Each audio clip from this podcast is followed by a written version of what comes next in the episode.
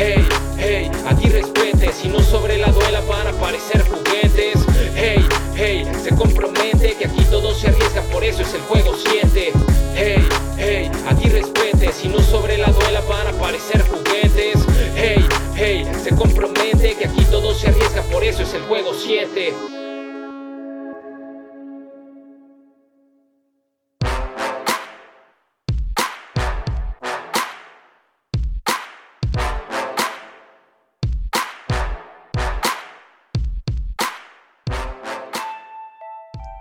Bienvenides, bienvenides al podcast oficial de Juego 7. Dani, en la semana vi que salió un podcast no oficial de Juego 7. A ese no lo sigan. A ese no lo sigan. Ese es un diablo. Ese no lo sigan. ¿Cómo estás, Dani? ¿Cómo te ha ido esta semana? Cuéntamelo todo.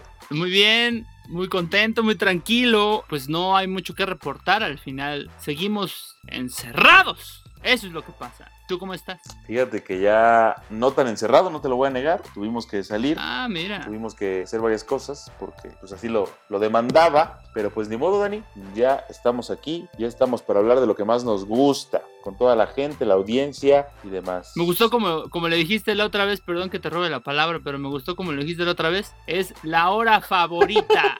Correcto, Dani, es la hora favorita de nuestra audiencia. Pero fíjate que esta hora será todavía mejor porque tendremos un invitado. Un invitade. Él ya no se define con género, él ya nada más es invitade. No binario, muy bien, muy bien. Todos sabemos que es el productor. La verdad es que ya lo teníamos muy anunciado.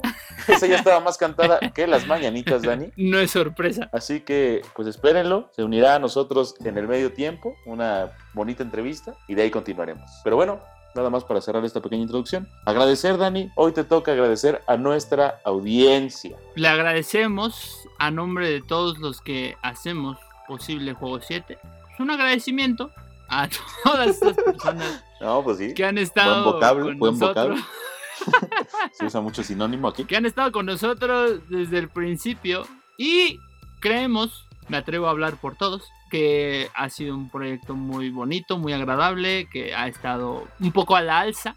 Al final eso es muy gratificante para nosotros y por eso es que el agradecimiento es para ustedes porque al final nosotros podríamos hacerlo y, y ya no pasa nada, lo haces porque quieres, ¿no? Pero realmente la gente que hace que esto sea algo lindo y sea algo muy bonito son las personas, nuestra audiencia, todos aquellos, aquellas que le dan like, que comparten, que leen, que escuchan, que observan, que interactúan, etcétera, son las que hacen que Juego 7 sea un proyecto muy bonito. Así que, ¿por qué no cerrar con un muy eh, rutinario gracias? No te lo voy a negar, Dani. Al principio empezaste muy titubeante. Creí que no tenías nada escrito. Al final terminé en lágrimas. Yo también me sumo al agradecimiento. Gracias a todos, pero empecemos. Empecemos porque ya nos urge, papá. ¡Juegue! ¡Pítalo, profe!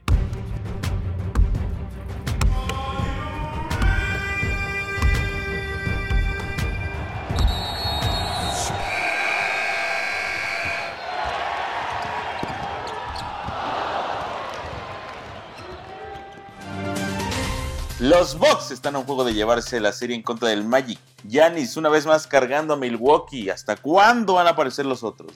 Los Ángeles Lakers van liderando la serie 3-1 contra los Blazers y mi predicción de que iban a llegar a 7 juegos se está muriendo. El hit, mi hit de Miami barrió la serie contra los Pacers. No metieron ni las manos esos, no metieron nada.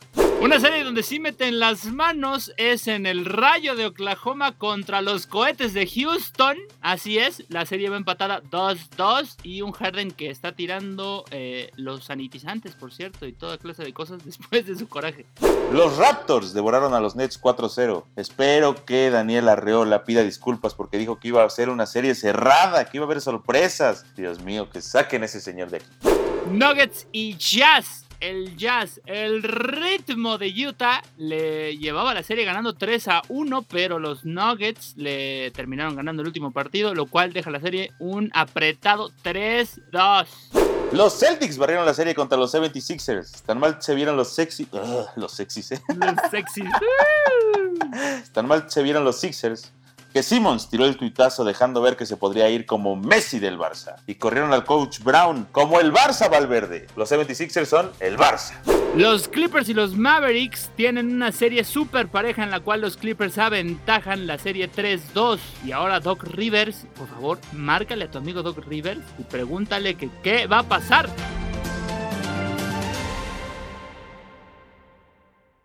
Después de estos bonitos resultados, Rafa Gadani, hora de hablar de las noticias de la actualidad, señor. Cuéntame, cuéntame qué traes. ¿Te quieres una muy reciente o una muy vieja? Dame la más reciente. Hoy te la doy. Es el dios griego, el fenómeno griego, el Greg Freak, Giannis Antetokounmpo, gana su primer galardón individual de jugador defensivo del año. Esto se le agrega como el tercer premio individual que recibe al ser jugador con mayor progresión y MVP la temporada pasada. A este se le suma el jugador defensivo del año. Esa es la noticia que te tengo muy recién salida del horno. La trifecta, Dani. Eso es la trifecta aquí en China. La verdad es que el griego es la próxima cara tal vez de la NBA pero si llegara a ganar esa temporada el MVP, se podría unir a la lista de los únicos dos jugadores que han ganado el mismo año MVP y mejor defensivo del año, que son Jordan y Olajuwon. Dani, esto lo pondría en la cima de la cima. ¿Crees posible ver esto? Sí, así, rápido, sí. Yo te lo he dicho y no me voy a cansar de decirlo a todo el mundo. En el momento que Giannis empiece a tirar de manera regular de media y larga distancia, señores, tenemos al siguiente revolucionario del juego. Entonces yo creo que sí es muy probable que gane MVP y Defensive Player of the Year o jugador defensivo del año. Te voy a decir algo, Dani. En la próxima serie contra mi hit lo sacan y se acabó la leyenda. Pero te voy a dar una noticia más reciente, Dani, más reciente que la que me acabas de dar. Una de último momento. Brett Brown ha sido despedido de los Sixers después de su fracaso. 4-0 se fueron, los barrieron los verdes, como le dicen. Los verdes. los duendes verdes. ¿Qué opinas de esto?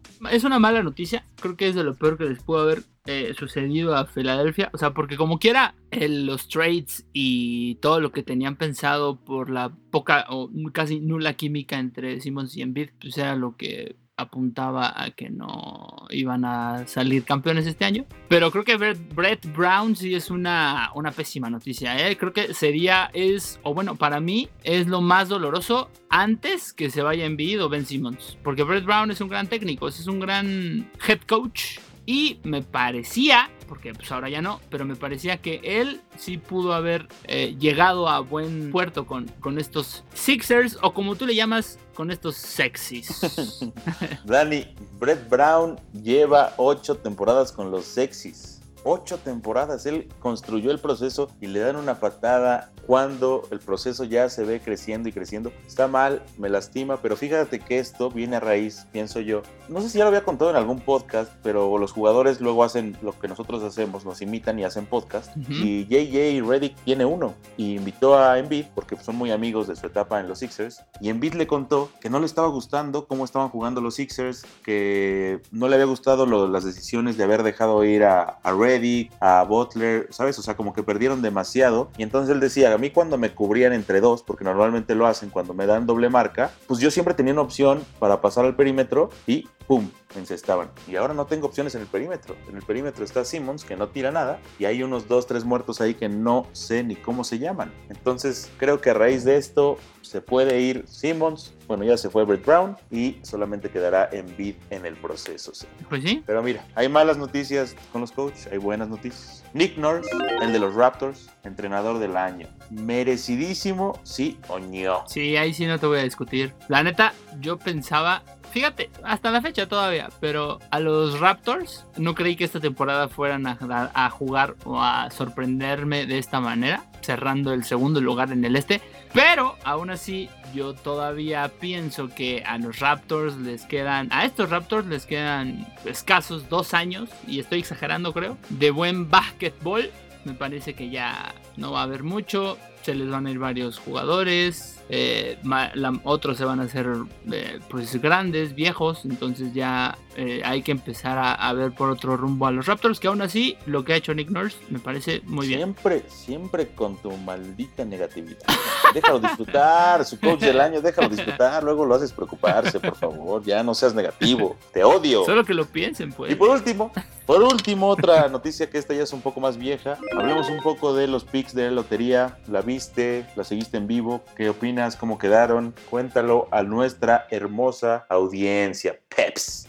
Paps, como dicen aquí los White ¿Qué onda, Paps? ¿Cómo quedó la lotería, Paps? Pues fíjate que quedó muy bonita. ¿Quieres que te diga los lugares de cada quien? Lo necesito. Ok, a ver. Bandita que nos escucha, o quien sea que esté eh, poniendo la atención a este podcast, saquen una libreta o saquen su celular o anótense en la mano porque ahí les va de a rapidín. Boston Celtics, la elección 14. New Orleans Pelicans, la elección 13. Eh, Sacramento Kings, la elección 12. San Antonio Spurs, la elección 11. Suns de Phoenix, la elección 10. Washington Wizards, la 9. New York Knicks, la 8, que los Knicks, eh, pobrecitos. Eh, Detroit Pistons, la 7. Atlanta Hawks, la 6. Cleveland Cavaliers la 5, la sexy franquicia de Chicago Bulls la 4, los avispones de Charlotte, eh, Charlotte Hornets la 3, los guerreros de Golden State la 2. Qué horror, nos van a demandar. Y los Timberwolves de Minnesota, sí, sí, el equipo del amado D'Angelo Russell de Rodrigo Mesinas tiene la elección uno. ¡Dilo! Y de esto te voy a preguntar más adelante, cuando se una nuestro productor, porque ese señor tiene opiniones ácidas al respecto. Así que ahorita volvemos para eso. Vámonos al segundo cuarto, Dani, que ya me dan ganas.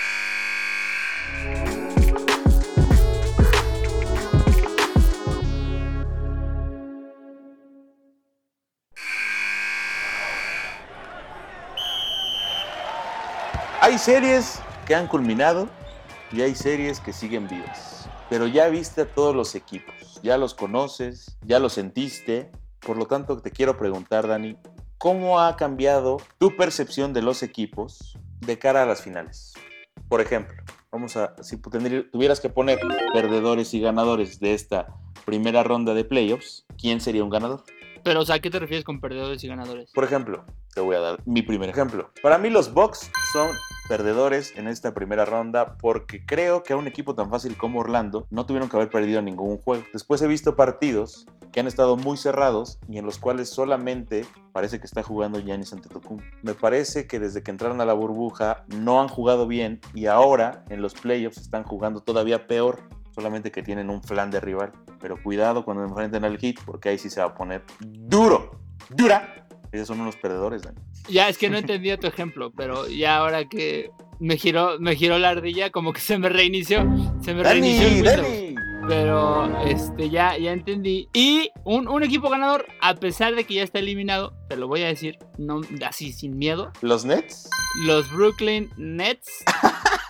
Insisto. Eh... A ver, espérate, un paréntesis antes de esto. Ya le puedes pedir perdón a nuestra audiencia porque dijiste que iban a dar la sorpresa por el amor de Dios. Hay gente que apostó dinero en tus palabras, empeñaron la casa y mira lo que sucedió. Les voy a ofrecer una sincera disculpa porque yo no pensaba que fueran a perder 4-0, pero no por eso den por muertos a los Nets. Los Nets, mira, son ganadores porque les tocó un rival complicadísimo, eh, que es uno de los equipos que más me ha sorprendido, no solo en la temporada, también en los playoffs, lo, con, de Toronto Raptors. Y los Nets tienen una muy buena base, muy sólida. Tienen a Chris Levert, que puede jugarte de uno, de dos, incluso hasta de tres si te quieres poner a experimentar. Joe Harris, triplero de dos o de la tres. Jared Allen, un protector del aro muy bueno, mucha calidad en cuanto a defensa. El juego ofensivo no te hará mucho, pero ese juego ofensivo se va a complementar muy bien la siguiente temporada cuando regrese Kyrie, cuando regrese Kevin Durant, cuando regrese DeAndre Jordan. Entonces, yo diría que son ganadores porque tienen esa hambre. Esta base de jugadores tiene esa hambre de ganar. Y cuando le lleguen sus jugadores clave, van a ser una franquicia muy dura, muy difícil, muy buena. Por eso digo que son ganadores. Te fuiste por la esquina, ¿no? Como que dijiste, aquí fallé, pero voy a decir que la próxima temporada la van a romper. Maldito seas, Dani, mójate una vez. Mira, yo te voy a dar a, a los máximos ganadores de estos días, los Dallas Mavericks descubrieron que Luka Doncic no se va a arrugar nunca. Tiene 22 años y está acabando con todo. Está rompiendo todos los récords que hay que romper. Me parece que solamente hay tres que han metido 40 puntos, 15 rebotes, 10 asistencia. Dani, este tipo en playoffs parece que está loco. Está promediando triple doble, está haciendo todo. No importa que pierdan contra los Clippers, no importa que ganen. La verdad es que da miedo verlo. Y perdón que te lo diga, no va a ser Giannis la próxima cara de la NBA. Va a ser Luka Doncic, señor. Puede ser, o sea, ahora ya entendiendo tu ejemplo de ganadores y perdedores, sí lo pondría como ganadores, pero lo que no sé si pondría es son máximos ganadores, porque es un gran equipo, es un muy buen equipo, no te voy a negar. Luka Doncic va a ganar el jugador con mayor progresión, pero para mí los máximos ganadores, y te lo voy a decir así, el Rayo de Oklahoma, otra vez, otro equipo al cual no es que le tenga fe, porque al final el rayo me viene y me va, pero el equipo al que enfrentan son los Rockets. Eh, un par de tibios como Harden y Westbrook en esa franquicia. Sabíamos que no iba a ser un- una serie definida, aunque así parezca, no iba a serlo. Pero el Thunder creo que es uno de los equipos que no pensabas que te iban a sorprender y ahorita tienen no solo una base muy sólida, sino tienen un centenar de posibilidades después de esta serie. Porque yo estoy seguro que la van a pasar, sí. Después de esta serie, No. el empujón anímico que va a recibir el equipo de Oklahoma va a ser uno muy interesante. Además de que recibirían unos Los Ángeles Lakers, que pues al final ahí sí, no sé. Pero al final, este, para mí, la franquicia de Oklahoma, el Rayo, el Rayo McQueen, pinta muy bien, pinta muy bien. Es una franquicia excitante. Es una franquicia sexy, como bien lo dices. Mira, Dani, ahí te va, doctor. Te voy a dar cinco preguntas rápidas, duras, fuertes, pero quiero que me contestes así, rápido. Después de lo que viste esta primera semana, ¿a quién ves como campeón? Yo te diría que a los Celtics, ¿Cuál puede ser el caballo negro y dar la sorpresa? el Rayo, ¿Cuál ha sido el equipo que más te ha sorprendido? los Celtics, ¿Cuál es el equipo que más va a costar en la segunda ronda? mm, los Celtics. Ya, nada más dame dos equipos, mejor dime nada más esos dos, Dani. ¿Quién la tiene más fácil en su camino a las finales? eh, los Lakers. O sea, suponiendo pasarían a la siguiente ronda, les tocaría el Rayo o eh, los Rockets. Sería una serie relativamente sencilla, porque, o sea, los Rockets, por más que tengan a James Harden y Russell Westbrook, no tienen pivot, no tienen equipo. El coach de Anthony, de una vez te digo, es un muerto, es un petardo, es un alzado inflado, y tienen a dos jugadores por ahí que la mueven, sí, pero en playoffs, mira, se les arruga la verruga. Última. ¿Cuál es la serie más reñida? ¿Cuál va a ser la próxima serie más reñida, la que más se te va a antojar, Dani? Te podría decir el Raptor Celtics, pero para no decirte esa, te voy a contestar con el que pase entre, no, entre Denver y el Jazz Muy buena serie esa, por cierto. y el que pase entre, lo- entre los Clippers y los Mavericks. Esa va a estar muy chida. Me gusta. ¿Tú quieres, quieres contestar tus preguntas? Te las podemos hacer y tú contestas. No, Porque tu opinión es muy importante. Entonces, a ver, dale, nada más porque tenemos tiempo.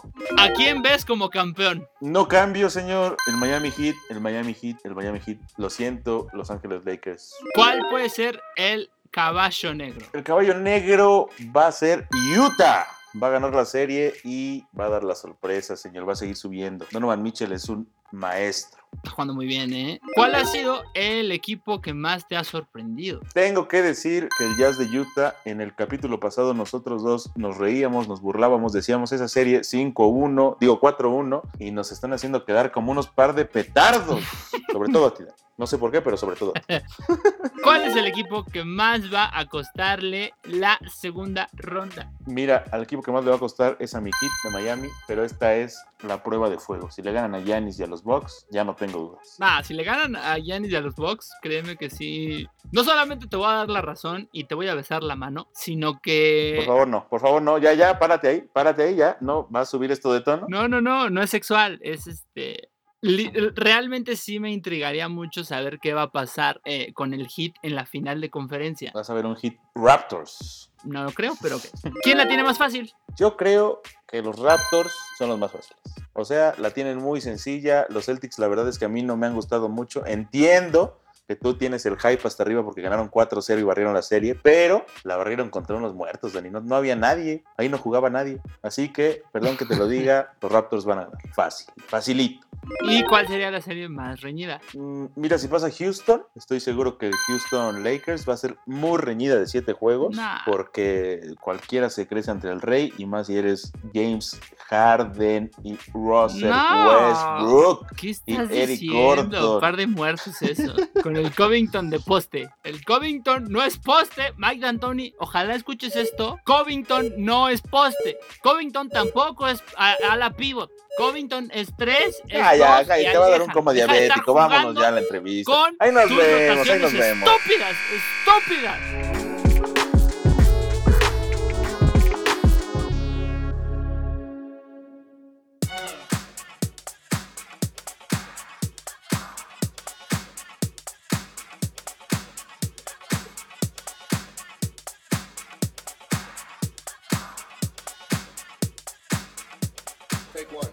Después de dos muy entretenidos cuartos, hemos decidido hacer la entrevista al productor porque no nos ha quedado claro lo que piensa, lo que opina. Dan. Me gusta, me gusta que sigamos improvisando al invitado. Otra vez no encontramos otro. Todavía no llegamos a esos números necesarios para atraer mucha atención, pero al final está agradable. El Enrique Burak, ¿no? Los dejó en hold. Tu cuate, el Doc Rivers, El Doc Rivers dice que en cuanto se desocupe con mucho. Andame en partido. Pero bueno, señor productor, comencemos. ¿Cómo quieres que te llame en esta entrevista? ¿Quieres ser Jorge Peñalosa? ¿Quieres ser Peñabot? ¿Quieres ser el señor Alfani? ¿Quieres ser DJ Alfani? ¿Quieres ser vocalista principal de Dos? ¡Dímelo! No, pues todos esos, ¿no? Soy como una fusión de varios personajes. Como el güey que tiene varias personalidades. Está el Patricia, ¿no? Y otros más. Bueno, Jorge Peñabot, contesta esta pregunta. ¿Quién eres? ¿Quién diablos eres? Pues bueno, como sabrán, soy productor de este podcast que ha trascendido barreras. Ya llegó hasta China. Tenemos ahí unos escuchas de donde salió el coronavirus. Ahí ya nos escuchan mucho. Ya déjenos de escuchar ahí, déjenos de escuchar. Dicen que no habían escuchado algo tan intrigante desde que supieron del coronavirus, ¿no? Desde aquel murcielaguito. Desde aquel persona que se comió un murciélago, pero pues sí, hijo de su. p-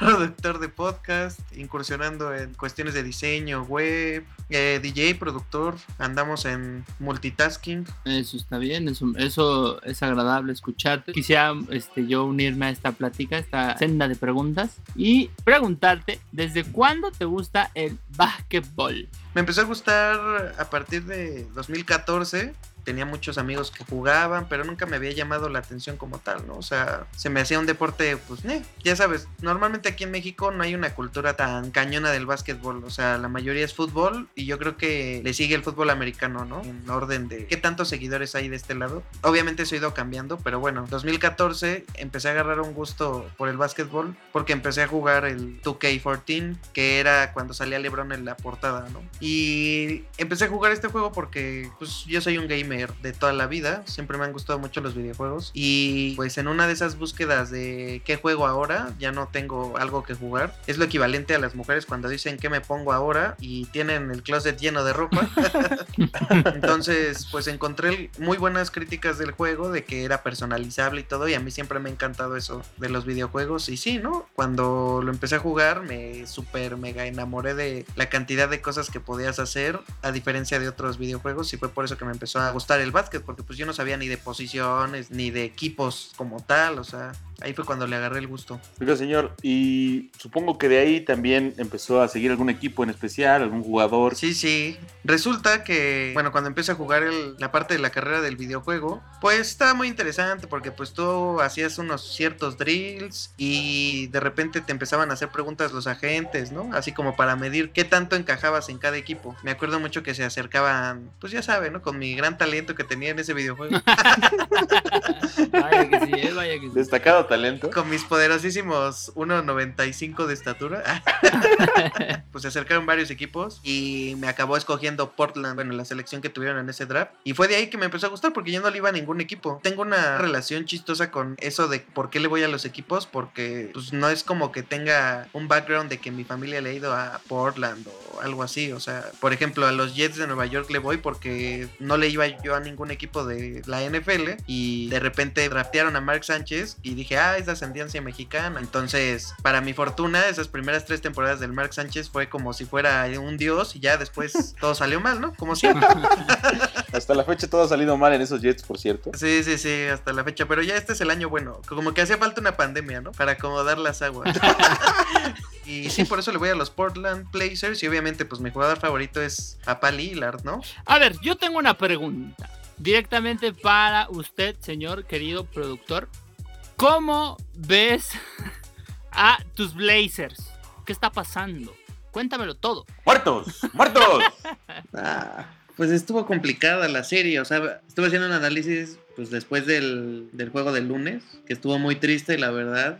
Y pues desde mi punto de vista, es el problema de irle a los Blazers, que tienen una, no sé si es una maldición, no quiero llamarlo como una maldición o algo así, pero pasan cosas en playoffs que les han impedido poder pasar a una siguiente instancia, ¿no? Desde lesiones o, por ejemplo, tuvieron que jugarse la vida en ocho juegos durante todo, toda la burbuja, pues obviamente terminaron fundidos, o sea, tanto anímica como físicamente, se pudo ver con la lesión de Lillard, por ejemplo, y obviamente el nivel que demostraron en el tercer juego, no estaban todos en sincronía, ¿no?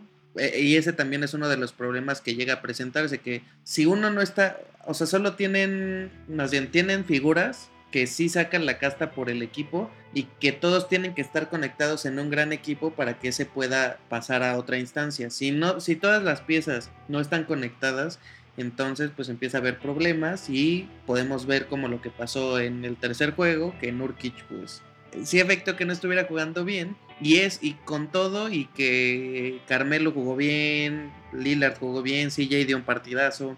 Yo creo que hoy se es probable, a mí me encantaría que, ganaran este, que sí se pusieran los pantalones y ganaran este y que demostraran que no necesitan que esté Lillard en el equipo para poder hacer algo, pero la veo muy difícil y eh, pues los Lakers se activaron, son de esos equipos que pues no puedes dejar que se activen porque en, ese momento empiezan a, a jugar bien y a conectarse. Anthony Davis eh, yo creo que es de los mejores jugadores ahorita en playoffs. Y eso que tuvo dos partidos malísimos. Bueno, dos partidos, no, dos, dos cuartos o cuatro cuartos de esos partidos que han habido, medio maletas, que fallaba tiros libres y todo. Y de repente lo ves anotando con la mano en la cara, eh, este, layups en cualquier lado, ¿no? O sea, es un jugadorazo y pues LeBron también está, está cañón, ¿no? Complicado, pero pues ya, ya veremos a ver qué sucede en la postemporada y cómo se, se vuelve a armar el equipo, ¿no? Oiga, señor, la próxima pregunta se la voy a dar a escoger para que usted se mate solo, ¿ok? Como la píldora de Matrix. Como la píldora, señor. Va, va, va. La opción 1 es una pregunta que gustó mucho en el, en el episodio pasado, que habla acerca del corazón de nuestro invitado, habla acerca de su situación sentimental. Y la opción 2 habla de su carrera antes de hacerse productor, así como la de Yolo Swagger. También usted tuvo una carrera antes. Así que dígame por qué camino quiere que nos vayamos y yo me dejo ir. Yo me dejo ir como gordita en tobogán. Un paréntesis, me llegaron varios DMs después de esa, entonces Aguado, eh, aguado. lo tengas a consideración. Agradezco a Juego 7 por haber fungido de enamorándonos. Es que ya cancelaron el programa, entonces nosotros hacemos esa lucha. Pero yo creo que por el segundo, la verdad es que la primera pregunta, pues afortunadamente todo fino. Ah, qué bárbaro. Va a contestar las dos porque es usted un dios, señor productor. Muy bien, estoy de pie. Claro, claro. Mire, la primera, qué bueno que no la escogió porque le iba a preguntar si pronto iba a haber anillo. Así que me da gusto que no la haya escogido porque no la quería meter en problemas. ya he hablado de eso, ¿eh? Hasta que ganen dólares. ya platicaremos de ese tipo de temas. Así como Yolo Swagger tuvo un pasado, usted tuvo un pasado que, digamos, creo yo, un poco, un poco más exitoso que el señor Yolo Swagger. Sí, mucho más, güey. Porque a usted lo recuerdo tocando en vivo, enfrente de no sé cuántas miles de personas en el Hard Rock Café de la Ciudad de México, lugar que ya no existe, ya no está. Pero Usted fue la última banda que tocó ahí. En las últimas, ¿no? Fue la clausura. Pero sí, me gusta mucho el camino que se ha adaptado a mi situación, digamos, de vida, porque, pues sí, eh, fue una etapa muy padre y que me acuerdo mucho y de hecho para los que escuchan, me da como mucha nostalgia porque me acuerdo mucho que cuando el Daniel estaba chiquito, me acuerdo mucho que íbamos a casa de su hermana, que era de nuestro grupo de amigos, y ahí andaba, ahí veías al Daniel así como groupie, como sabía que teníamos un grupo y ahí andaba pegado como chicle. De hecho usaba pañales en esa época el Daniel. Sí, sí, todavía pedía mi andadera. No, pero realmente tenías un, o bueno, tenían, porque eran una banda, tenían un proyecto musical Muy fino. muy chido, ¿no? Eh, fue un buen momento, la verdad creo que sí tenemos un buen proyecto. No le digan a los chelas porque él va a decirles que ahorita estaríamos tocando en Metropolitan si no hubiéramos dejado de tocar. Pero sí fue algo muy gratificante. Siempre me ha gustado la música, siempre eh, creo que por eso he tratado de no alejarme tanto de, de eso. Que como les decía, ¿no? Pues la vida se va adaptando y obviamente me fui, tomé otro camino, pero, pero siempre como muy pegado a esa línea musical. Mira, yo estoy completamente de acuerdo con el Ochelo. Creo que si hubieran seguido, estaríamos viéndolos hoy en el Metropol. Y ya para acabar, Dani, ¿por qué no le haces la pregunta oficial de Juego 7? La pregunta oficial de Juego 7. Lo agarraste en sí, sí. ¿Tenemos una pregunta? No manches. ¿no? No. ¿Tenemos una pregunta? No, No, o sea, es que no sabía que, digo, manden el memorándum y con todo gusto me entero que es eh, la, la pregunta oficial, pero la voy a tirar y si la pues ya me dicen si esa no es. Un consejo que nos puedas dar a todos los podcast escuchas o a todos los seguidores, seguidoras del J7. Mm, también lo pensé mucho y me parece que el mejor consejo que les puedo dar tiene referencia de una serie que me gusta mucho y que la empecé a ver otra vez, que se llama How I Met Your Mother, es como mi serie favorita de todos los tiempos. Y hay un capítulo y básicamente lo que dice este capítulo es hay que escuchar lo que te dice el universo que hagas, ¿no? Tú puedes tener un plan y ese plan estar aferrado a hacerlo como tú quieres o como tú piensas y por estar aferrado a eso no estás dejando que las situaciones que se están desarrollando a tu alrededor puedan llevarte hacia ese plan, o sea, como que tú mismo te estás metiendo el pie, ¿no? Entonces, que pues escuchen lo que les dice su entorno que tienen que hacer, ¿no? No porque yo quiera hacer algo o quiera llegar a algún lado, significa que lo tengo que hacer a fuerza como yo creo que tengo que hacerlo. Yo quería ser un rockero a los 13 años y después a los 18 años quise ser DJ y después a los 23, 24 años me convertí en eh, agente y después estoy siendo productor de podcast y ahorita estoy haciendo diseño web, o sea, hay, hay que simplemente escuchar las señales que nos da la misma vida y pues tomar ese camino, ¿no? ¿Quién sabe si al final terminas en donde tú quieres? Me gusta, me encanta. No, en verdad me gustó. Creí que ibas a decir así como algo mucho más sencillo, como nada bueno pasa después de las 2 de la mañana o algo así. que también es cierto, ¿eh? También ese consejo es cierto. Pero tiene su regla, ¿no? Su contrarregla. de- También las cosas legendarias pasan después de las 2 de la mañana. Hay una línea delgada entre nada bueno pasa Ajá. y pasa algo muy chingón. Pero bueno, muchachos, pues vamos a continuar este partidillo.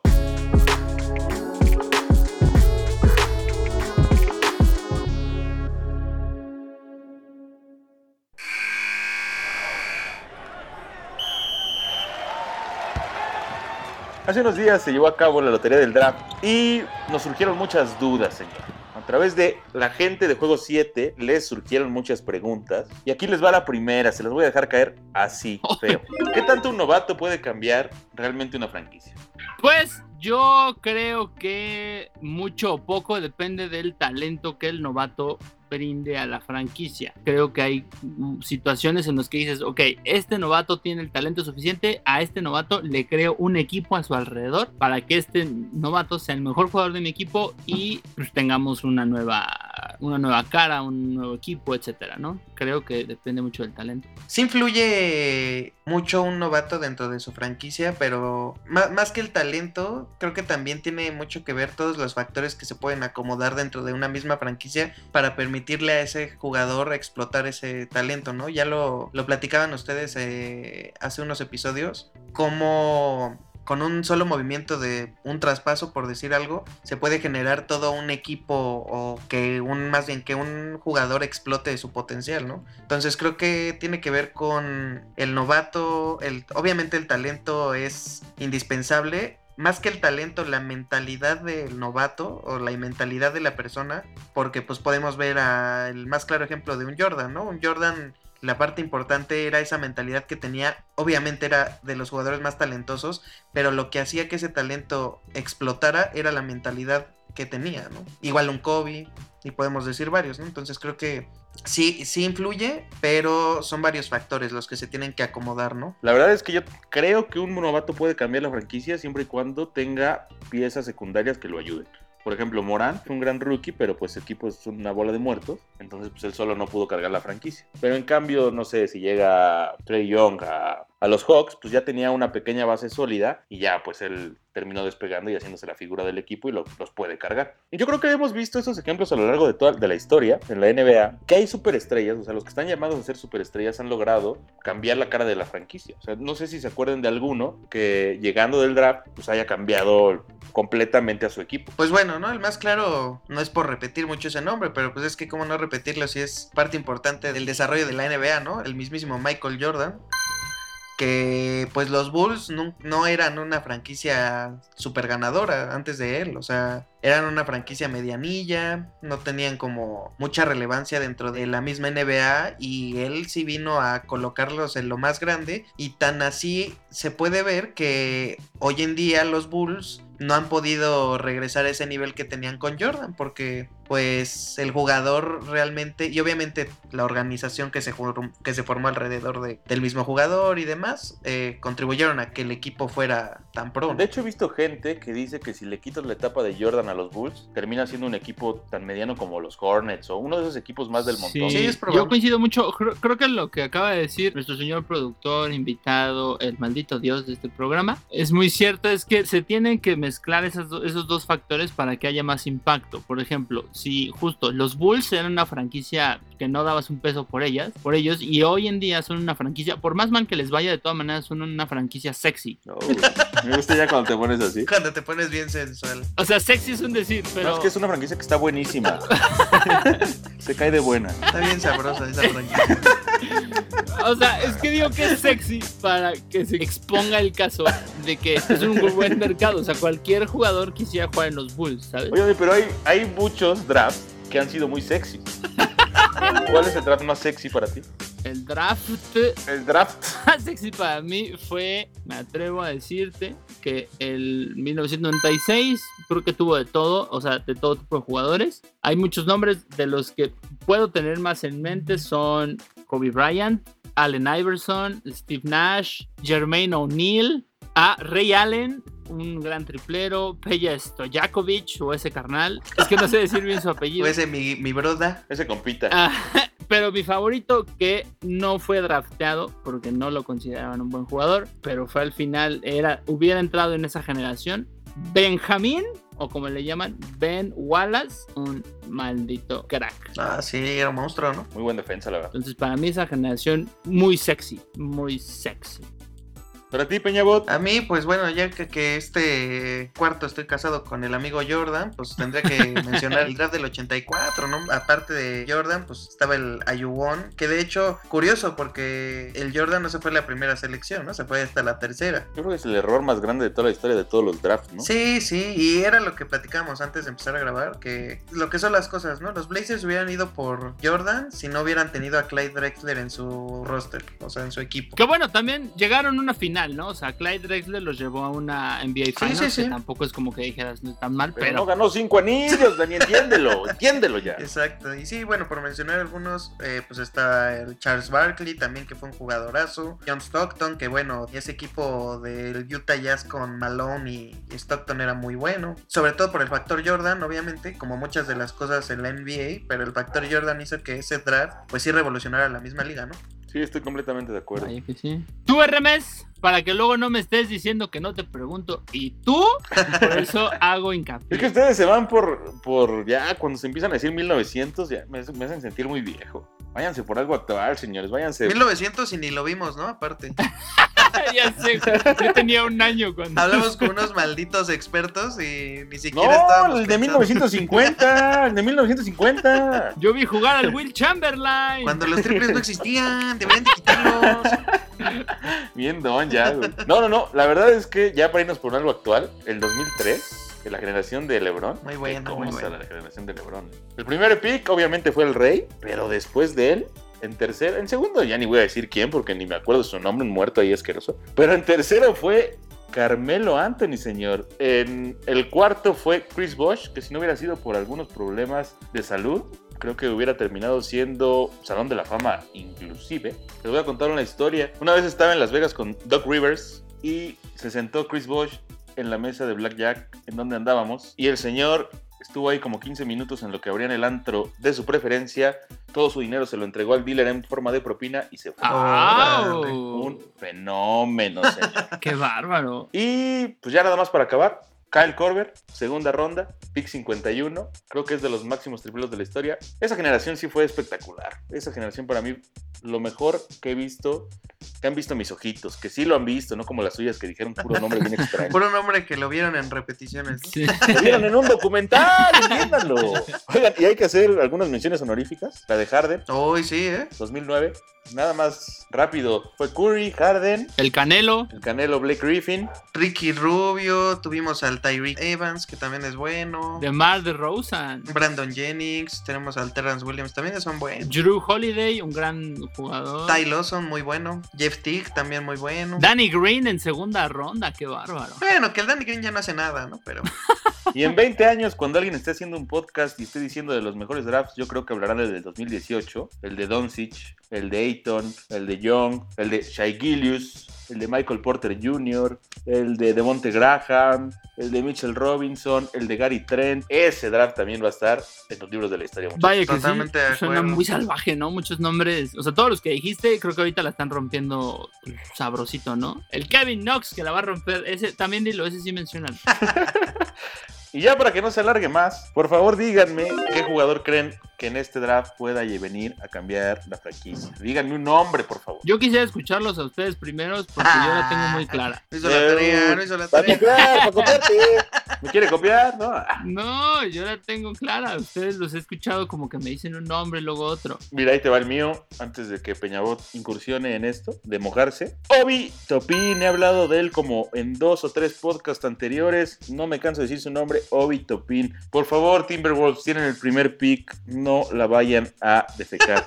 Dilo, Obi Topin y Carl Anthony Towns, ese equipo puede ser campeón de la NBA. ¡Ay, Así no! se lo pongo, no. señor. Ese señor viene a cambiar la franquicia y con Carl Anthony y Dilo se acabó la fiesta. Tú, mi Peñabot. Pues bueno, de lo que estuve aquí revisando, yo considero que a lo mejor hay jugadores que no están siendo considerados como tanto.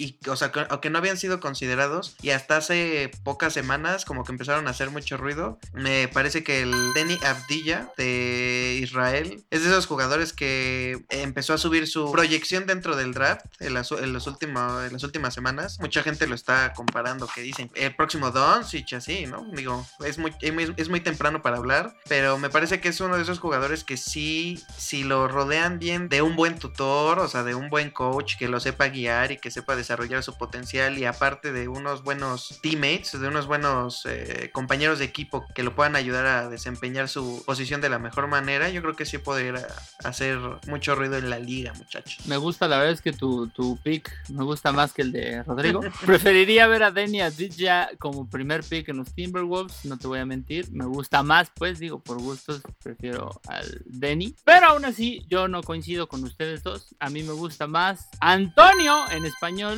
Imagínate, se llamaría en español Antonio Eduardo. De novela, ¿no? en inglés es Anthony Edwards, un muchachito imberbe con su 1.96 de altura, un auténtico portento, tiene un potencial no inigualable porque sería inflar lo demás, pero tiene un potencial más o menos como el de James Harden, un muy buen atletismo, muy buena velocidad, tiene un poco de, de, de, debilidades en cuanto a la defensa, pero al final creo que este jugador tiene el potencial suficiente para cambiar la cara de la franquicia a la que le quieras este, tirar de estos nuevos, de estos este, primeras elecciones que hay. Y la verdad es que a mí me emociona verlo porque sí creo que tiene ese vaya, ese toquecito especial, ¿no? Para ser uno de esos jugadores franquicia. Mira, Jorge, ya que comentaste en algún momento que fuiste agente, ¿por qué no te llevas a Dani a ser agente de jugadores para que deje de alabar así a la gente? Pues te decía, ¿no? Vámonos ya, porque me hiciste enojar con tanta cosa. Ponte rodilleras, desgraciado. Vámonos. Antonio Eduardo, acuérdense.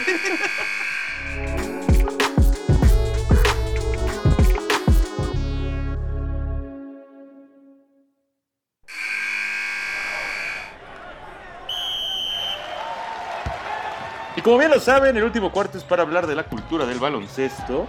Y el día de hoy nos acompaña un muchacho que en su juventud tuvo diferentes peinados. es por ello, es por eso que hemos decidido hablar de esto. Porque la verdad es que la barbería en los jugadores de la NBA es un tema aparte, señores. Metieron una barbería a la burbuja para que entiendan la relevancia que esto tiene.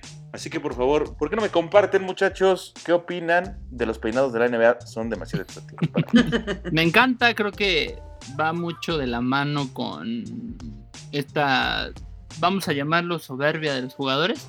Pero más que la soberbia es como ese sentido de identidad a la marca personal que cada uno de los jugadores le da, no solamente dentro de su juego, o sea, esto ya va más allá o fuera de su desempeño en la duela, o sea, esto ya es una cuestión meramente yo creo de marca personal literal. Por ejemplo, Zion Williamson, que es un jugador muy inflado que tiene a su alrededor toda clase de hype, pues ¿por qué no agregó a ponerse un corte en el cual su corte es muy normal, pero a un extremo, a un lado, tiene una Z como rasurada porque pues es Zion con Z. Entonces, esa clase de toques son los que le da como ese, vaya, ese, ese toquecito de, este es un jugador que neta le gusta como darle algo a la gente, pues. A eso voy. Fíjate que estaba pensando igual en este tema y me hizo mucho sentido cuando me puse a analizar el momento en el que añadieron la, la parte del parque dentro del 2K, la historia en la carrera de qué significaba la barbería dentro del jugador, ¿no? Entonces yo creo que, y no sé, porque pues no me consta, no lo he vivido, siento que las barberías tienen mucho que ver con esta parte de los jugadores que vienen de barrios, pues no de bajos recursos, pero sí de clase baja, pues media baja, en la que sí tienen mucha relevancia porque pues se vuelve los mismos de la barbería, ¿no? Que son ya como sus confidentes y ya les cuentan todo, o al menos así te lo pinta el mismo 2K, ¿no? Entonces uno ve un peinado y dice, bueno, pues cualquier cosa, pero es curioso cómo algunos lo toman hasta de cábala el cambiarse el peinado si tienen una mala racha, ¿no? O una cosa de esas. Sí, de hecho hay muchos que cuando llegan a un equipo los ves con otro peinado y dices, ¿este quién es? Fíjate que hay un programa que conduce LeBron James en HBO que se llama The Shop, que el entorno es una barbería y mientras ellos platican, les están cortando el cabello y es mucho una plática muy confidencial de cómo has estado, cómo te ha ido, qué piensas de este tema polémico, qué piensas de esta otra cosa. Y entonces creo que ahí se ve muy reflejado lo que pasa realmente en una barbería en Estados Unidos, sobre todo cuando hay jugadores de la NBA, ¿no? Al final lo, la gente que les corta el cabello se vuelven sus mejores amigos. Por eso creo que es muy importante y gana mucha relevancia pues, ir a una barbería como Digo tal. que también les han de pagar una, un cambiecito, ¿eh? Les han de dar una lanita por esos cortes tan exóticos, papi. Yo creo que ahí algunas buenas fortunas se han ido en eso, ¿eh? Fácil, imagínate, ¿cuánto crees que puede pagar un LeBron James por un corte de cabello? Para que lo rasuren. Sí, güey, ¿Cuánto pagó Zion por su grequita esa? Porque aquí en México se le conoce como greca y normalmente son de la Virgen, del Cruz Azul, de cosas así más chidas, no una Z ahí. De San Judas, ¿no? De todo, ¿ves? que alguien, te- si alguien tiene eso, por favor, mándenos una foto. Lo invitamos al podcast. ¿Cuáles son para ustedes los mejores peinados de la NBA? Pues también es que mucho de mi información del NBA de la antigüedad salió de, y yo creo que de muchas personas, por eso son importantes esta parte de la cultura y que yo creo que en algún momento platicarán sobre este tema. Estos documentales, ¿no? De deportes que han estado saliendo y que van a empezar a salir, es un tema súper interesante y que está haciendo que muchas personas vean los deportes de otra manera más allá del mismo juego, ¿no? Una de ellas, en este caso de los peinados, pues es como toda esta historia del Dennis Rodman, ¿no? Ah, claro. Nada más dice su nombre y se me para el corazón. es un jugador que a cada rato lo veías con un corte diferente, que lo veías generando como esa no, no, es tendencia, ¿no? Como generando polémica sobre por qué usaba esto, que se pintaba las uñas, que se hacía esto o aquello. Y es curioso porque pues él realmente no es que quisiera generar la polémica, ¿no? Él realmente pues era como parte de su personalidad y él le gustaba sacar con los peinados, pues demostrar una parte de su persona. Entonces yo creo que ese dude, y si Jordan marcó una época antes de Jordan y después de Jordan en el básquet, yo creo que el Dennis Rodman en la cuestión de los peinados en el, la NBA es un antes y después de Dennis Rodman, ¿eh? Porque si era un enfermillo. Totalmente. Cuando se puso como leopardo ahí, no, estaba horrible. Nah, se ve bonito. Yo, fíjate que me atrevo a decir un jugador que jugaba en el Magic, Elfrid Payton. También creo que jugaba en los Suns. Creo que ahorita está en los Knicks, ¿no? O sea, a ver, está en todos los equipos, pero.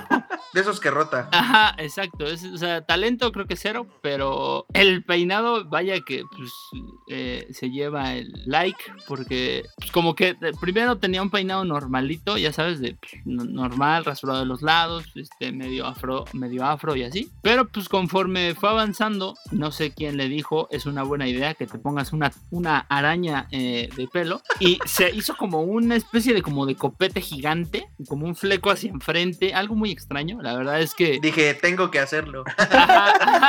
casi, casi. Como tipo eh, este, el amigo de Arnold, el, el, morenito, nada más que en lugar de hacia arriba, hacia enfrente. El Gerald. El Gerald, ándale, exacto. Nada más que hacia enfrente. Lo increíble de ese muchacho es que decías, oye, qué malo es, no metía como nada, pero sabías que cuando tenía el balón era Elfrid Payton por su peinado. Entonces creo que ese peinado, esa, ese para mí es el peinado que más recuerdo porque digo, este güey no mete ni un triple, no se clava, no hace nada, pero cuando tiene el balón dices, ¡ay! La tiene el Elfrid Payton. Pero que se acuerden de mí, que se acuerden de mí. que vean esta araña aquí y digan, ese güey es Payton. Exacto.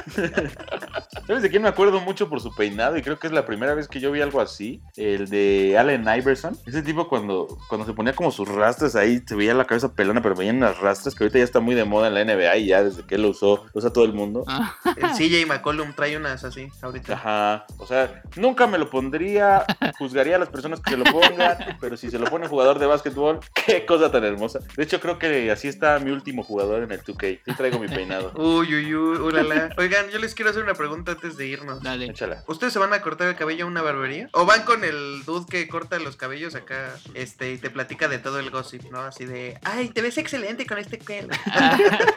No, es que con tu cara redonda y yo, puta madre, son cachetes, déjame en paz. Hijo de tu. Porque yo, yo la neta, les digo, yo he ido a los dos. Yo he ido a los dos. Mi mamá me llevaba mucho a uno que estaba ahí por mis cuac. Y lo cortaba bien el cabello, eh. La neta es que sí le saben. Sí le saben. Me quiso poner rayos una vez. Eso sí, Qué me bárbaro. quiso poner rayos una Yo vez. caí en eso, caí en eso de que me quisieron poner rayos y acepté Sí, yo también, y güey. me arrepiento enormemente. Qué bárbaro. Pero está bonito cuando experimentas con tu pelo. Yo soy fan de esos güeyes, ¿eh? A ver, pero ¿cuál es la experiencia de ir a una barbería y de ir a una de estas con tu tía? Que la verdad, la plática no fluye tanto. Que cualquier cosa, ¿no? Ay, ya vas a una barbería. La primera vez que vas a una barbería ya te sientes niño grande y ya hasta te ofrecen agüita. O una chela. Y tú, ¡oh! Ajá. Y a ver, y la siguiente pregunta, chavos. ¿Cuánto es lo más que han pagado por un corte? Híjole. ¡Qué duro! Exhibiendo. A ver, ahí te va. Les voy a decir algo. Mira, yo cuando voy a una barbería, me siento, el señor me pregunta cómo estás, le digo bien, tú bien, y se acabó la plática, me corta el cabello como siempre, me levanto, le doy las gracias, le doy un cambio, me voy y se acabó mi experiencia en la barbería. Eso es lo ideal, señores. Y lo máximo que he pagado en mi preparatoria, yo quería ser un galán de telenovela. ¡Qué bárbaro! Fernando Colunga, señoras y señores. Y lo voy a confesar, fui a un lugar en donde sabía que se cortaban la estrella los galanes de telenovela. Digo, se cortaban el cabello y no se cortaban la estrella, no sé qué dije. Es que iba Patricio Estrella, el de Bob Esponja. Y el señor me dijo lo siguiente, cito, es que yo soy platino, entonces te va a costar un poquito más. Y yo dije, pues yo traigo cambio, sea, ¿qué me ves cara de jodidón o qué? Me lo cortó, 900 pesos. La madre. ¿Y no le dejaste propina? No, güey, ¿qué le voy a dar propina de un 900 varos? Y me fui triste y nunca más volví y quedé muy feo. Pues igual del cabello que siempre, güey. Pinche changos. Así como me ven ahorita, quedé igual. Así, así, así como estaba, igual, igual, güey. Dije, no me quitó los cachetes, no me quitó nada, güey. Me dijeron que iba a poner precioso, yo me veo igual. No me sigo pareciendo al Colunga. Pero bueno, esa es mi historia, cuenten la suya, muchachos. Le hubieras dejado 20 pesos, pues ya. güey. Yo creo que te los escupe, ¿no, güey? Porque además el güey todavía me dijo, no, pues te peiné con esta cera, ¿te la quieres llevar? Y yo, pues no, la neta no. ¿Cuánto cuesta mil varos, no? Sí. Y luego me dijo, pero es que te puse una ampolleta, entonces te tendría que cobrar más. Ah, bueno, eso ya madre. lo contaré luego en, en mi podcast de cómo me estafaron. De- dedícale este podcast a ese señor que es platino. Ah, que ching si me estás escuchando. Ojalá me estés escuchando y que sepas que cortas el cabello igual que el cabrón que me cobra o sea, 150 varos Ahí en el mercado y que me cuentan los chismes. y que me Sí. cuente los chismes y que cuando le digo no quiero platicar, hermano, no platicamos y ya. Pero qué tal ahorita él está cortándole el pelo a José Ron o cualquier ahí artista de Televisa. Bueno, yo nada más digo. O sea, es que fíjense que ahí sí yo soy más de, de ese estilo, ¿no? Dice, me lo corto yo solo. Soy de ir al mercado y experimentar con los nuevos. Experimento con fuego. y luego ahí que te lo muerde un perro. No, yo soy más del estilo como el que no te gusta, Mesinas, que es como, o sea, ay, échame, échame el chisme, platiquemos, cuéntame de tu vida, aunque no nos conozcamos y estemos haciendo plática. Tú has de ser de esos que se sube al Uber y pregunta, ¿y cómo va el día, joven? Ajá, ajá, sí, sí, sí, sí soy ese güey. Oiga, ¿y cómo les pagan aquí? Justo te iba a decir eso. El Rodrigo es de los que si le habla el Uber le pone cuatro estrellas. y el Dani, si le habla, le pone, ah, excelente plática. ¿no? Es que a mí me gusta platicar, siento que, porque, por ejemplo, corta, o sea, cuando estás cortando el pelo, o sea, es un momento un poco largo, porque es como, güey, te corta el pelo y ya, ta, ta, ta, ta, ta, ta, ta, Y pues, güey, como que a mí se me hace muy incómodo quedarme pues, viéndolo a través del espejo, así como, pues, güey, digamos algo, güey, platícame algo, güey. Pues ve a otro lado, Dani, ve a otro lado. No lo veas directamente a los ojos. Sí, exacto, Dani. Yo siempre estoy en el celular. Por ejemplo, no me gusta sacar mi celular mientras me cortan el pelo, güey. Para que no chismee mis mensajes. Bueno, el chiste es que a mí sí me gusta platicar. Antes iba con un, un sujeto que era muy agradable, que Mesinas creo que lo conoce. Mi primo. Se llama Paul. Un- un- es que desde el nombre no, seguramente ni se llama Paul el desgraciado, pero me gustaba mucho ir con él porque era bien ameno, era bien chido, como que platicabas y te decía, no, es que aparte me voy de vacaciones y no sé qué, me decía, oye, recomiéndame un lugar acá, y luego yo le decía, oye, pues voy a ir al pedo, pues siempre quieres ir, o sea, pero obviamente no lo invitaba en serio, nada más era como plática ahí a lo güey, ¿sabes? el señor tiene como 50 años. ¿Cómo lo invitas Sí, al pedo, pero era, es que era un chaborruco de esos así geniales que, No, que te decía, hijo de su Pink Floyd, era, e- era de esa joya que quieres ver. era Jordi Rosado hecho Entonces, a mí me, me- me gusta más eso. me gusta más. Invitándolo al pedo. Porque sí le decía, o sea, es que luego, luego, luego iba en fin de semana y era como, me corto el pelo, mi plan era, me corto el pelo y luego ya me voy al pedo. Entonces él me veía como arregladito para el pedo y me decía, ¿a dónde vas a ir? Ah, Le dije, ah, a tal lado. Y me dice, ay, ¿qué tal se pone? Ah, pues bien. ¿Jalas o qué? ¿Jalas o? Y el señor cortando el cabello bien incómodo, güey. Como diciéndole, ¿cómo le digo a este chavo que ya tengo 50, dos hijos, que tengo una renta? El güey nada más me decía, no, sí, sí, este... Pásame la dirección. Yo llego, yo llego. Tienes mi WhatsApp porque pues, por WhatsApp hacía las citas con él y ya, o sea, sin problemas. A mí me gusta mucho, me gusta esa parte, esa cosa, o sea, a mí sí me gusta platicar. Oye, Dani, y no, no te quiero incomodar con cuánto es lo que más pagaste. Lo que te quiero preguntar es cuánto es lo menos que pagaste. No, lo más que pagué fueron 500 pesos. Oh, Ay. ay, Dani. O sea, a comparación de tus 900 pesos, creo que 500 sí suena un poco más fresco. No sé por qué siento que estás mintiendo. Siento que mientes, desgraciado, pero está Te bien. juro que 500 pesos. Si Yo te he visto salir de estéticas caras de esta ciudad. el problema es que ahí es donde cae uno, porque por el corte son 500 pesos, pero ya cuando te la dejan caer es con el productito y que este y que el otro, ¿sabes? Ahí sí es donde ya sale un poco más caro. ¿Y tú, Alfa? Pues yo he pagado desde 150 hasta 350. No, yo creo que en una barbería 350 el corte completo está como en un rango normal, ¿no? Creo que lo más que pagué fueron 400 más o menos. No me acuerdo bien, pero creo que fueron 400 y fue porque fue una barbería en Aguascalientes y fue para una boda. Entonces nos vieron trajeados y nos vieron que urgía y fue como de, no, pues este güey yo creo que atora. ¿Te dejo un hoyo o, te, me das 400 baros?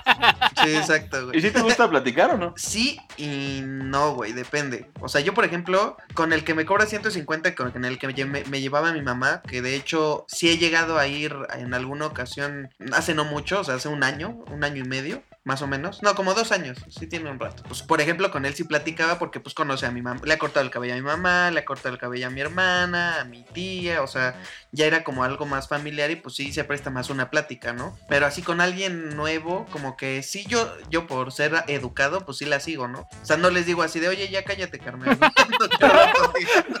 el mal vibroso, ¿no? Oye, carnal, guarda silencio y córtame el cabello, ¿no? estaría chido. Y de hecho, güey, no estaría mal. O sea, está bien, seguro. Tú sí le has aplicado, ¿no, Ro? Así que le dices. Seguro oye, sí. Oye, guarda silencio.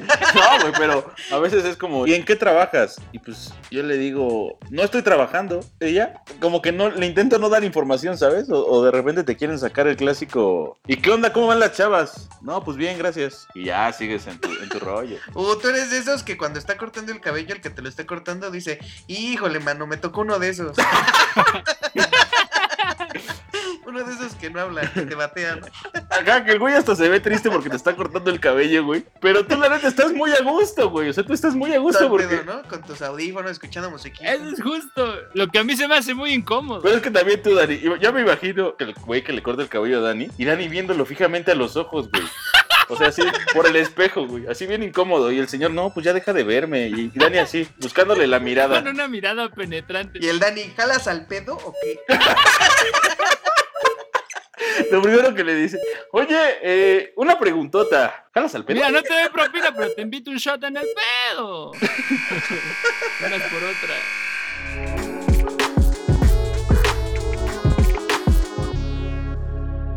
Hemos llegado al final de este maravilloso episodio. Un muy entretenido episodio, la verdad. ¡Ah! ¿Pero por qué? Aquí se me, nos caquearon, pero todo bien. La verdad es que me divertí mucho. Me divertí mucho con este par de personas, grandes personas. Eh, me pareció una plática muy amena. Hablamos de todo lo que nos gusta: básquetbol, peluquerías, como dice tu abuelita, y demás. Peluquería.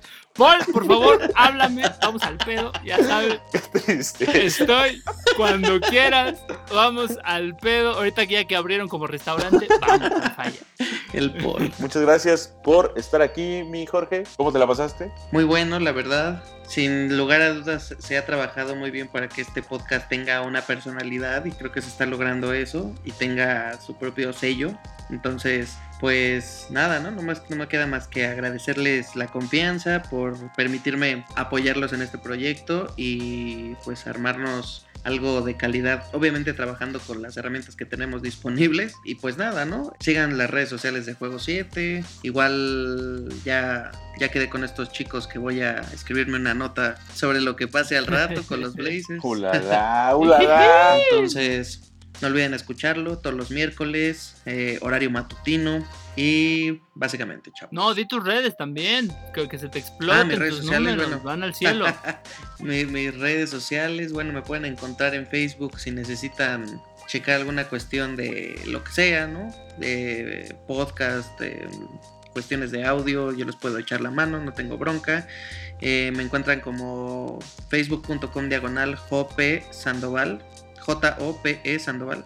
Y de mis proyectos, pues, eh, bueno, en todas las redes sociales eh, me encuentran como Alfani MX con dos i latinas. Y pues básicamente, chavos. Oye, miren, también habrá que decir una cosa, que a este señor le llegó una oferta millonaria por un periódico que no voy a decir su nombre porque no lo quiere robar, más bien ya no lo robó, entonces yo le voy a pedir a toda la gente que nos escucha que en Twitter ponga hashtag oso no se va, así como el Messi no se va, oso no se va, para que no nos vaya a querer dejar este maldito a la hora de que, que ahora ya va a estar produciendo otras cosas, más adelante les dará la noticia, nada más felicitarlo aquí en este podcast Claro. Gracias, gracias. y agradecerle que esté con nosotros una vez más. Muchas gracias a ustedes, chavos. Un honor para mí. Como diría el, el Mike Wazowski, pero las risas no faltaron. Pues muchas gracias a todos por escucharnos. Dani, un último mensaje a toda tu audiencia ansiosa, deseosa, gustosa de escucharte. Eh, nada, nos vemos, nos veremos muy pronto porque ya eh, eventualmente este año sacamos aunque sea un video eh, porque sí se me ha dicho eh, para cuándo el video y sobre todo para que conozcan a la cara de Rodrigo Mesinas porque le encanta mantenerse como un enigma dentro de Juego 7, eh, pero poco a poco se va re- re- revelando. Es como en su momento Sting, en una de esas no se sabe si Rodrigo Mesinas sea su verdadero nombre, ¿no? Entonces poco a poco ya iremos conociendo más de el buen Hermes. Y eh, pues nada, ese es el único mensaje que les tengo que decir, que estén al pendiente porque el contenido no para y Juego 7 va a llegar quién sabe a dónde, pero el límite es el 7. Correcto, muchachos. Muchas gracias por Muchas gracias, doctor. Muchas gracias, Jorge. Nos estaremos viendo y escuchando próximamente. Un abrazo. Hasta pronto.